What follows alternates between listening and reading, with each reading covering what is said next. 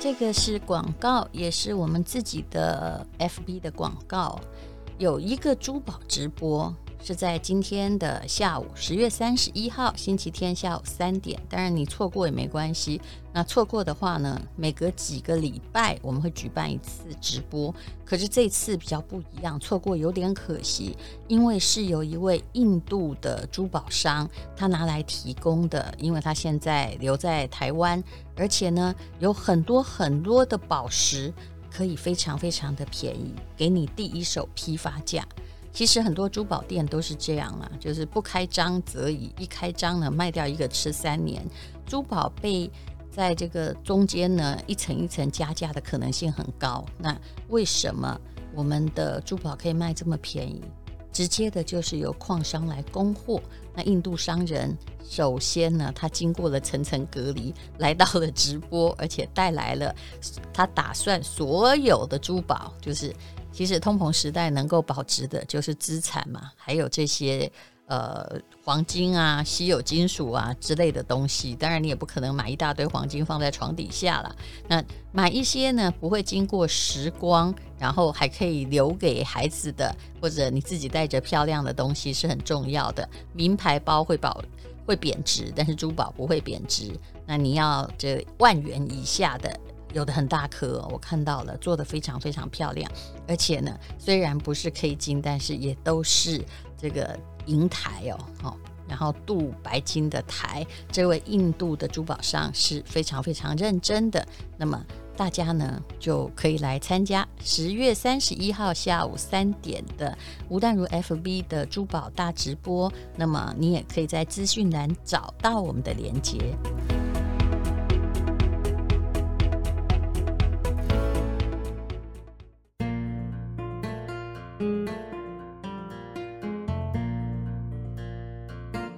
天是美好的一天。欢迎收听人生实用商学院。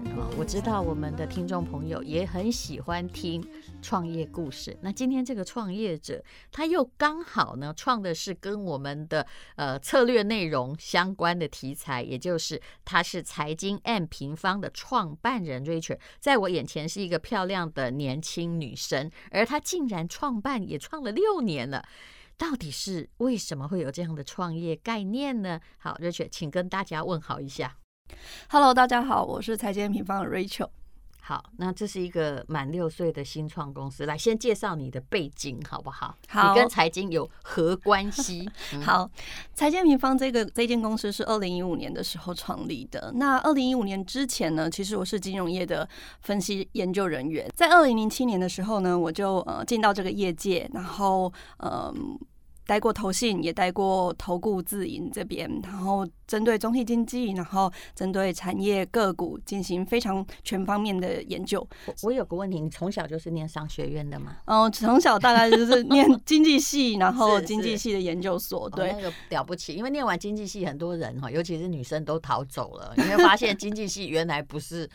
该怎么说呢？你如果不当学者哈，念经济系你会觉得很无趣啊。它不会让你学到什么像会计啊那样的实际技能，或也不是像保险那样啊可以进入相关行业。所以能够在念研究所已经是一件超级不简单的事情。是是是。不过念到经济系，你其实在更深入的念，你会发现，哎，经济系好像经济学好像涵盖了不只是像数学，甚至社会学、心理学，喜欢对物理学，甚至它是历史，对对都在里面。然后你到最后。你会发现，哎，其实经济学好像就是人的行为，所以我会发现说，经济学其实非常的有趣。尤其是那个时候，我刚进到业界的时候是二零零七年。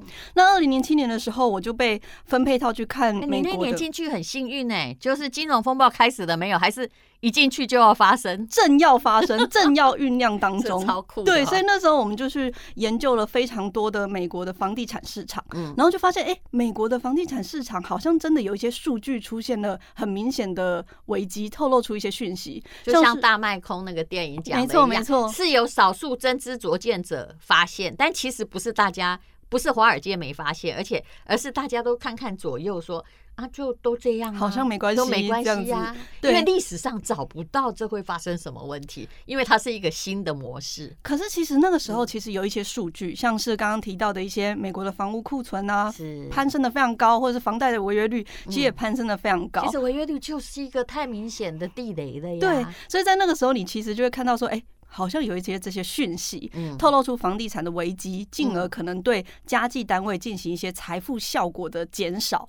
那这个这个其实就有可能造成说，哎，经济很明显的衰退啊，股市很明显的崩盘。那在接下来二零零八年也蛮明显的就显显现出来，透露出就是显示出这件事情，哎，真的发生了。好，可是你那时候，比如说你在金融的行业，这件事真的发生，你。大概没有办法像一般人或大卖空说：“嘿，我猜到了。”其实是整个机构都受影响了，一定会受影响。很多的银行那时候不只是在美国，都风雨飘摇啊。对，不过在那个时候，你也会发现说，呃，对我的冲击啦，是说，哎，明明就是有这么多的数据，它在透露出一些讯息，可是很多的大部分的一般投资人，他们其实没有办法获得这些讯息。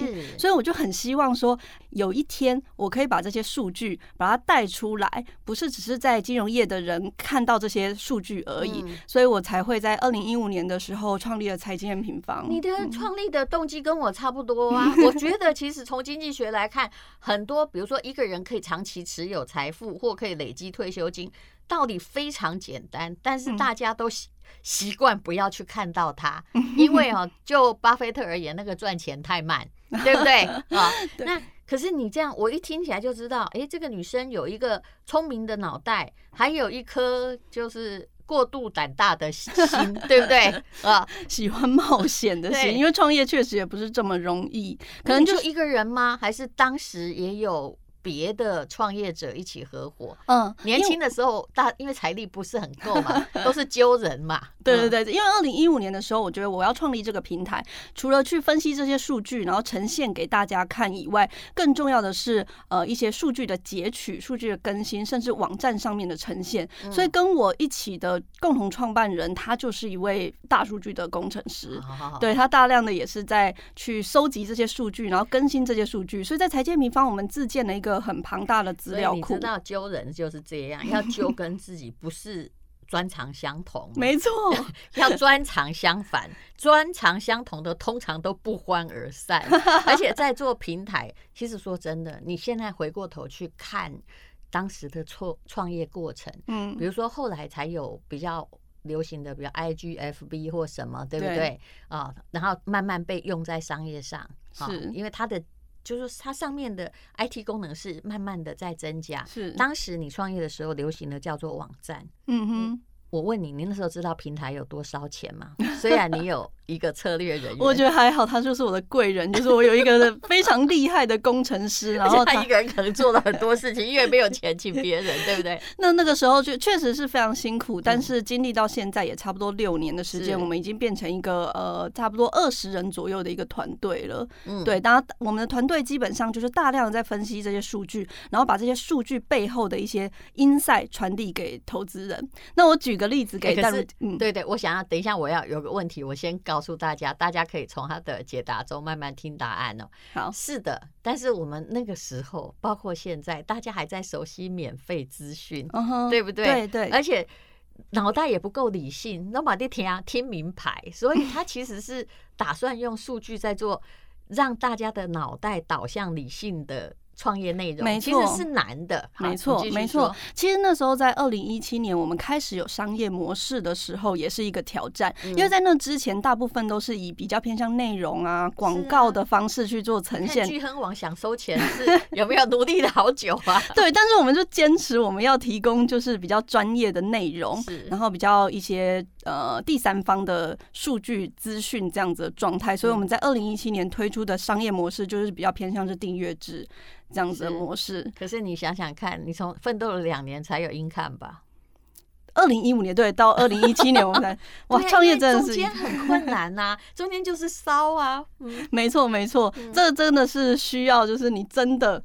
有这个使命，对，或者是你真的很想要改变一些什么，或者是家里有资本，或者是刚好遇到一个天使投资人。可是那时候大家还没有这个概念，因为内容其实内容创业是很难用本身赚到钱的，就像我们到现在还是免费的一样。我觉得我们除了内容以外，更更重要的是一些投资的 insight 啦。我举例给淡如姐听，譬如说像是我们会去找到说，哎。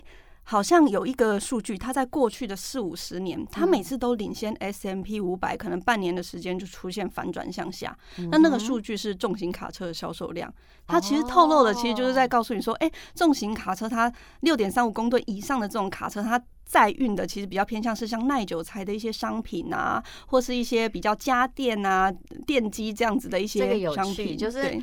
那个重型卡车，它出动的次数啊，或者是它的容纳量，就是一直就表示大家在买这些用的需求量增加，消费力道，消费力道的增加，好，已经到达一个地步，这些卡车才要一直出动，对不对？对，那从这个卡车的出动，你说可以看到什么？可以看到股市就一定要。再走一个长长的牛市，对，然后但是如果当这个卡车销售量开始出现反转向下的时候，也透露出一些，哎，消费力道可能好像不是这么充足的一个状态，也透露出哎经济上面的一些问题。这个问题就是像大家啦，今年很多台湾人就在买航运股，还告诉我他有分散，一分散发现是阳明。长荣、万海，就不好意思，这就不叫分散。但是为什么航运股会出现这么多呢？哈，就是这么多的需求呢？其实跟重型卡车数量也有异曲同工之妙。对，可是投的人常常就是说，哎呀，现在就是景气好。可是你没有想到到底为什么？其实，对经济学就是在探讨。我不能说一定哦，因为其实如果你按照经济学家去投资，你是会死的，对不对？我们都知道，但是。他会告诉你背后的原因，你好歹要知道有一个逻辑可以参考，而不是而不是那个投顾老师一丢笔你就去投，对不对？对，其实我常常强调逻辑这一块非常重要。譬如说，像我们收集了这么多的数据，我们收收集了几百万笔的一个数据，那我们如果用量化的角度可以看到出，哎，很多的数据跟某一些呃股市啊、外汇啊，甚至大宗原物料有关，但是谁能就是去做解读，去用逻辑的分析。其实也是很关键。那我可不可以现在随便问你一件事情？现在大家都很在乎通膨，对不对？对对。那通膨，你们你觉得要关心什么样的数据？我觉得影响，譬如说以美国的消费者物价来说，就是他们判断通膨的一个关键嘛。其实就三大内涵影响了这一波通膨。首先，二手车，大家都知道二手车的供应链非常的紧张。对对对，所以二手车的一个整个呃价格也。变得非常的攀升，成为这一次通膨最主要的一个关键原因。其实二手车跟晶片荒是有关系的。对对对，就是因为说，哎，供应链的问题啊，产生的库存非常低，所以也造成，哎，美国买不到车，那他就跑去买。二手车，那导致导致二手车的价格大幅的飙涨，然后也看特斯拉最近为什么股价又回到一千块以上，就是因为其实它的应变很快呀。对啊，对啊，对啊，所以这一块可能就是影响通膨其中一个原因。再来可能是能源的价格，是。因为能源的价格这一次 WTI 原油期货也飙涨到八十块以上的一个水位了嘛，所以其实能源的价格大家可以想象，哎，去年是怎么样？去年是负油价的一个状况，然后甚至可能油价的一个基期大概就是在四五十块，可是现在跑跑攀升到八十，那也造成了通膨最主要的原因。就是四十到八十，你不要只是去算自己的油箱的容量哈，你知道那个已经接近了七成到一倍的数量，对不对？对，而且还有一些跟。同属能源的东西，比如说，你觉得这个油涨了，煤会不涨吗？不可能嘛，对不对？天然气是相关能源商品。那大陆限电难道是真的为了环保吗？啊，不可能嘛，对不对？其实是因为煤价也在飙高，啊，或者甚至是煤的这个需求啊，供应，不管你付再多钱，它的供应可能也不够了。嗯，因为大的整整个配套的能源的提供的体制不容易在。一年内、两年内被改过来，嗯，所以像这一块，我们也提供蛮多的数据去让大家去做佐证的。譬如说，哎，像原油现在的一个状况，它美国的生产量怎么样啊？或者是美国最主要的产油区库欣区的库存现在的状况是怎么样？或者是 OPEC 它最近减产增产的状况是怎么样？其实这些数据在我们的网站上都可以找到。那我还想问你，财经 M 平方里面最忠实的付款的订阅者是哪些人？做什么样投资的人。我觉得，因为一般人，如果你只是买个股票，你比较难的，就是说去订阅一个，除非像我这种其实是很喜欢经济学的神经病，对不对？因为一般人就是大家投什么跟什么嘛。可是你们的资讯到底是？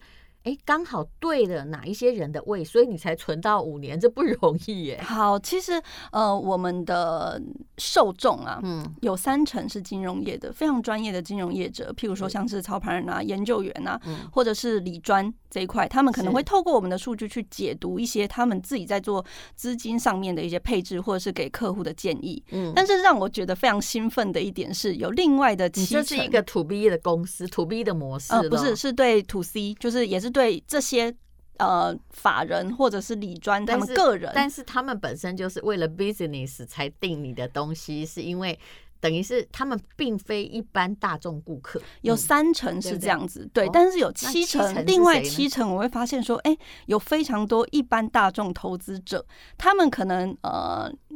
年龄大概是落在大概是三十到五十岁左右，然后已经有一笔财富了，然后他们想要进行自己的一些配置啊，或者是自己的一些操作的这些人，包含像是高科技业的的这一群人，或者是像是呃一些呃会计师啊、医生啊这一群人，或甚至是呃很多。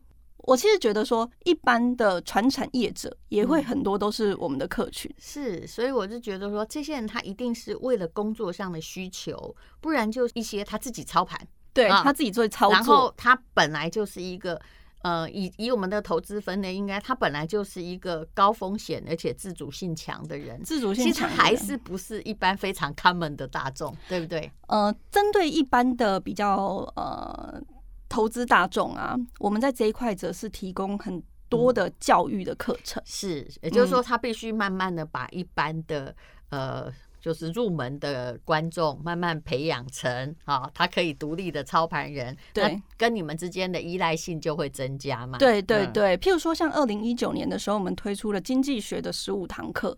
那很多人会觉得说经济学很难，经济学很杂，怎么教的？我们基本上是线下的还是线上的？线上的课程，谁来教的？就是我本人。哎呦哎呦，我本人来 来上课。那我其实很开心，这一堂课我们其实卖出了将近呃。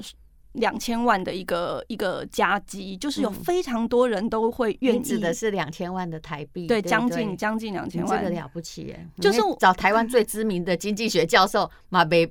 卖不出这个成绩，但是我觉得这个成绩背后隐含的事情是说，哎、欸，其实一般大众他非常想要学习到底这个经济跟投资之间有什么样的关联性。对，所以我们其实呃看到这个数字，我们是很兴奋，因为我们觉得说，哇，原来这些人他们可能平常看到了很多新闻消息，但是他们抓不到重点，然后他们也觉得说，哎、欸，经济学应该是呃他们。要学的学科，我常常来说，经济学其实是全民的必修课。可以发现，人生实用商学院常在讲经济学，对，只是我必须要把它变成一般人比较简单懂的知识，因为这是口语传播。对，嗯、那我的做法是我想办法把这个经济学透过数据，然后去找出说，哎、欸，未来的投资的趋势在哪里，把它跟投资做连结，然后让大家有机会去从中，哎、欸，突然发现说，哦。就像刚刚举的例，原来重型卡车跟美国股市有关。原来台湾的电子零组件出口竟然能领先全球的科技产业，甚至半导体的呃出现反转的时间点。那大家就会发现说，哦，原来这些数据这么重要。他们就会想要学习。你要慢慢的会看得懂数据，然后看懂线图。其实我后来觉得，我去念商学院最重要，它包括现在我在念那个博士，最重要就是说，其实我最感兴趣的是经济学，它中间有人类活动的轨迹。对，也许你看到的是那个很无聊的那个线图，上上下下，然后每一个东西都有一个解决的方法，而每一个解决的方法也可能带来别的灾难。嗯，对对对，对不对？其实福祸相依啊，是是，对对，所以它很有。去，但是我、嗯哦、说真的，以前哈，这个我以前在大一我就修过经济学，我真的现在实在是觉得那个老师怎么可以把经济学讲的那么的无趣？其实如果你会讲经济学的课，大部分学生都是会感兴趣的，对，对不对？对对，像你刚刚提到的卡车啊，或者是什么啊。甚至你搞不好可以从你知道从汉堡的消耗量而言，你也可以知道现在的社会在什么状况。像最近我们就开始研发很多的高频数据，所谓的高频数据就是说它的数据更新更为快速的这种资料。譬如说我可能会去侦测说，哎，淡如姐，你的手机。嗯，里面你 Google 导航的次数，或是你打开 Apple 地图导航的次数，嗯，可能就可以去判断出，哎，这一波疫情解封之后，大家到底走出来了没？是，对，像这些数据就不是拍脑袋想说我家隔壁去几趟旅行，而是哎，他直接统计了。对，所以这些数据其实非常非常有用。我跟你说，我去考那个中欧国际工商学院的博士班啊，我写的那个。Proposal 是什么呢？什么？其实他们就说这是一个很好的总经啊，就是宏观经济学的题目。他说你竟然敢用那个总经来考博士，你知道我要做什么吗？这是我研究了很久的，因为我自己也有一个小部分的产业在资产管理，还有房地产。是是，事实上，国民的 GDP，每一个国家，嗯，好，还有那个租金的投报率，对啊，跟这个。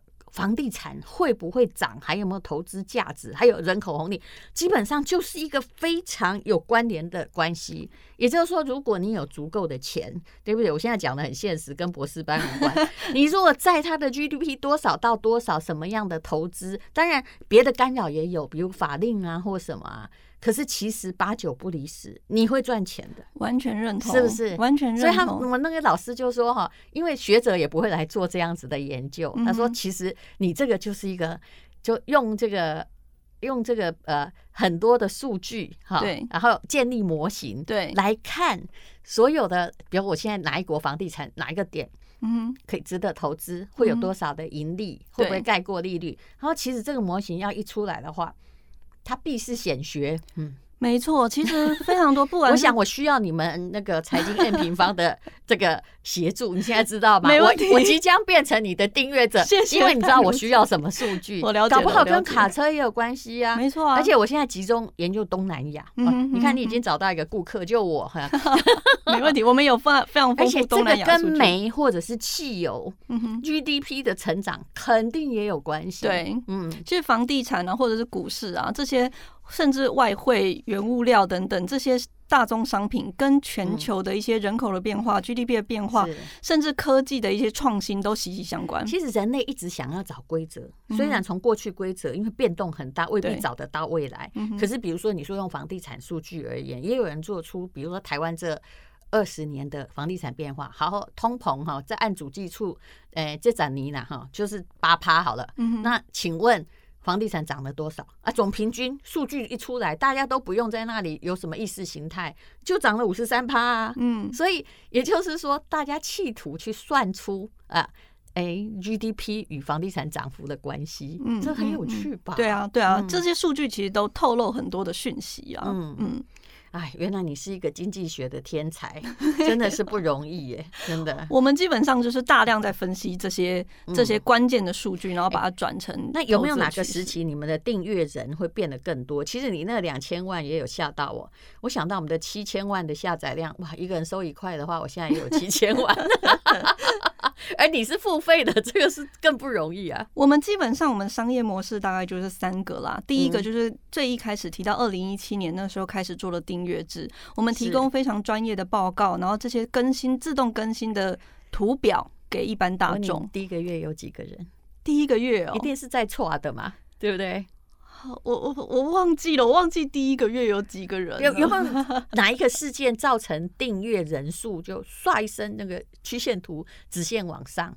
我觉得去年肺炎疫情的时候影响很大耶，就对你而言是助力，对不对？对，因为去年肺炎疫情的时候，大家突然都发现，哇！总体经济原来这么重要，是，是，是，然后它可能影响着全球的，不管是像各大央行对资金面的影响，嗯，或者是像这种肺炎疫情解封之后，嗯、或最坏状况过去的整个股市的大反弹，嗯，所以大家反而就会在这个时候去更关注说，哎，接下来总体经济的变化，还是那时候你们也有 podcast 对不对？对，那个时候也是，是那时候也是刚刚好，比如我做的时候，我刚好做一年，嗯，也就是那个时候，也就是疫情的时候，对，哎，本人也才有空嘛。然后那个时候我就知道了，大家对财经非常关注。其实台湾人呢，对于通膨的就怕钱变薄，或者是怕没有钱退休，或怕守不住资产，是充满恐惧的。嗯嗯，我也发现说，哎，也是这时候大家的。本来是一直在那边说啊，这个我都不懂哎，以此为傲的人，后来也都转为关心了。对，他们会开始关心，然后当他们发现说，哎，这些数据原来真的可以透露出一些投资的趋势的时候，他们会更加的，就是去找到这些数据。想要追踪他们的一些动机啦，嗯、所以我觉得这点很重要。那我再请问你一件事情，有没有人听的看了你提供的数据？像我这种人就是居心比较不良，我是想用数据来写博士论文，并不是要用来赚钱或干嘛，但也有可能啦。但有没有谁那个听众或者是你的就是订阅的粉丝反映说，哎、欸，你让我赚了一票啥的？这样有没有？我觉得其实多多少少都会呃收到这样子的讯息，但不过我觉得财经平方最想要呃跟大家分享的一个观念是，呃，我们希望大家可以有机会透过这些数据找到自己的投资的方法。就譬如说，哎、欸，我们告诉你说这些数据的变动代表什么呢？那进出场的时间，当然是你会自己决定。比较跟传统的投顾老师比较不一样，这样子。因为我觉得我们非常认真的在投顾老师不要跟跟你讲为什么，他只要跟你说法人进场啊。对，其实我们大量在建立这些资料库啊，然后把它的背后 insight 找出来，也是希望透过这样子可以教育投资者说，哎，其实你不需要去相信呃专家告诉你说是买还是卖，你自己就有方法去找到呃接下来你的持股的一些状况。而且你会发现，这我我不是诈骗集团，诈骗集团很很喜欢告诉你买什么买什么，然后你万无一失。那其实真正在研究财经或经济学的人最怕跟你讲结论，为什么？因为你赚钱哈也没要分他，你赔钱呢你就会怪他，而且你都只要听那个，你想你其实脑袋里决定好了，你只要听 这个东西合不合我，而不是真正去顺应那个理性数据。对，而且我自己会觉得说，交易其实有一大很很重要的重点是，呃，每一个人的心态有一些不同，是就是包含就是说，哎，你是一个风险承受者，还是你是一个比较担心风险？比较稳健的投资人，其实每一个人都还是不太一样的。那再来另外一块，其实就是说，哎，你能不能持续的学习，然后从中去配合自己的个性，找到自己投资方法，我觉得蛮重要的。好，那么现在呢，这个财经 M 平方，他现在要做一个，就是说我感觉你是在让你。To C 的客户更加的广泛呐、啊，也就是开了一个课程。对，哇，真希望你能够继续到达那个两千万，就是 ETF 的课程。是对，其实以我个人是觉得说 ETF，嗯，我本来是习惯吼刚卖鹅，可是我后来发现，对一般人而言，嗯，他还是陌生的。是、嗯、他连 ETF 都还要问你什么时候进场，然后什么时候要出场，生怕没有跟到队伍似的。其实一般大众的投资人，他对零零五零最熟悉，呃，但对 ETF 是最熟悉的，可能就是像是台湾发行的零零五零、五零五六啦。对对，大概就是这些。可是我很想要跟大家分享，就是说，其实透过 ETF，你是有机会投资全世界的。譬如说，呃，美股相关的 ETF 啊，原油相关的 ETF，黄金相关的 ETF，或者是各大的外汇相关 ETF，其实都可以。个别国家也都出来了。对对对，半导体啊，越南啊，也都出来了。对，那财经平方过去。五年最常在做的就是这些总金结合骨灰在原物料的分析，所以我们会觉得说，哎，骨灰在原物料的分析，其实它连接最关键的商品就是 ETF，所以我们才会在今年的时候推出了 ETF 的一个专区，然后进而推出 ETF 的教学的课程，几天的课程。这个课程基本上它是一个线上的课程，那它大概是六小时左右的一个时时间，然后分为上下两集十个单元，然后超。过两百五十页的 PPT 由我们的研究员跟大家分享。那就觉得要自己教是吗？哦，我们的研究员 这一次，这一次我让研究员出马，他们讲，他们应该可以讲的比我还要好。对，那你的经济学是不是也可以同时在财经 M 平方买到？因为我其实真的觉得，你真的不要只研究想办法赚钱，你要读书啊，要有一点知识。对，你要先了解经济学，你会更了解 ETF。没错，没错。那这一次的 ETF 其实它分为上下两集嘛，它其中一集是非常深入的，在跟大家沟通基本知识的一些观念或者是迷思。譬如说，哎，高值利率的 ETF 真的就可以得到比较高的报酬吗？其实好像也不是这样。或是刚上市的 ETF ETF 大幅溢价的时候应该买进吗？嗯、其实这些当然不应该。对，其实这些观念，可能一般大众投资人都会有一些迷思。但是我可以跟你讲，我觉得我们很多求学过程是很多人乖习惯了。然后我记得这个师师生辉啊，他讲说，比如说啊、呃，我我先不要讲那个他的 K 值，我先讲呃，比如说什么二十以下买，对不对？哈，然后。这个八十卖，就很多人二十一也不买，你知道我的意思吗？我有时候觉得说，我现在到底怎么样？然后 ETF 也是，比如说你说最好是贴近，就是它原来的价格，就是你你再来买禁止。可是这个问题又来了，你应该知道大众问题在哪里。他就一直等等等，比如说他十五块，他就一定要等到十五块。我说你喜欢那给红冷杠，你写细哟。可是他就永远错失那个机会，你知道？其实他还怪你说 都是你讲的。我明白，其实投资真的不是零跟一，它是一个配置的过程，嗯、它是一个胜率的过程。嗯、所以他那个资金的在布局的时候，他不是说哎、欸，我一次在这个点就全部买入，他其实是慢慢的在做布局的。我就说跟各位说，我告诉你，我其实我不算胆子大，但是我也有比特。币资产，我都是一样哦。我跟我用 ETF 跟比特币跟我的养老基金都一样，我的答案都是定期定额，是是是，是不是？定期定额会是是一个很不错的方法。那我们这一次的 ETF 的课程呢，我们还会还会更深入的再教大家，哎，择时的布局。所谓的择时的布局，就是说，哎，我们透过几个循环、几个周期来跟大家分享，说，哎，什么时候你应该多布局一点原油啊、原物料啊、贵金属相关的一个商品。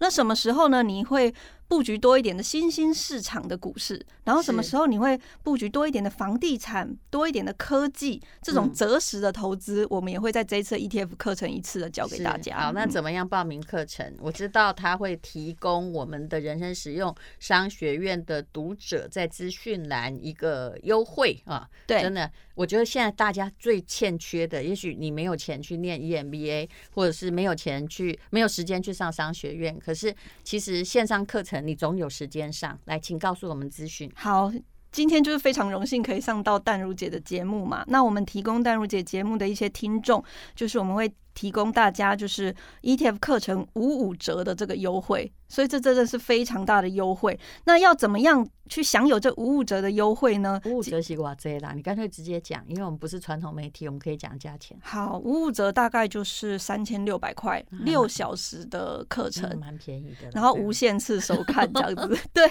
那这边有一个很关键的重点哦，就是说要如何享有这五五折的优惠呢？就是在这个呃，我们提供。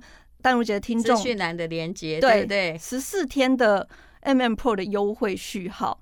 所以你可以就是说，哎，到我们的网站，你输入这个优惠序号，加入我们的 MM Pro 会员之后，你可以免费使用十四天的 MM Pro 的一些像报告啊，或者是图表啊、数据啊、工具这些的呃一些部分，可以免费十四天的使用。然后同时再运用这个 MM Pro 的会员去购买这 ETF 的课程，就有机会享有五五折的优惠。好，那非常谢谢财经 M 平方的 Richard，那谢谢他呢教大家很多。啊、经济学，还有其实让你真正用智慧赚钱的方法，谢谢，谢谢。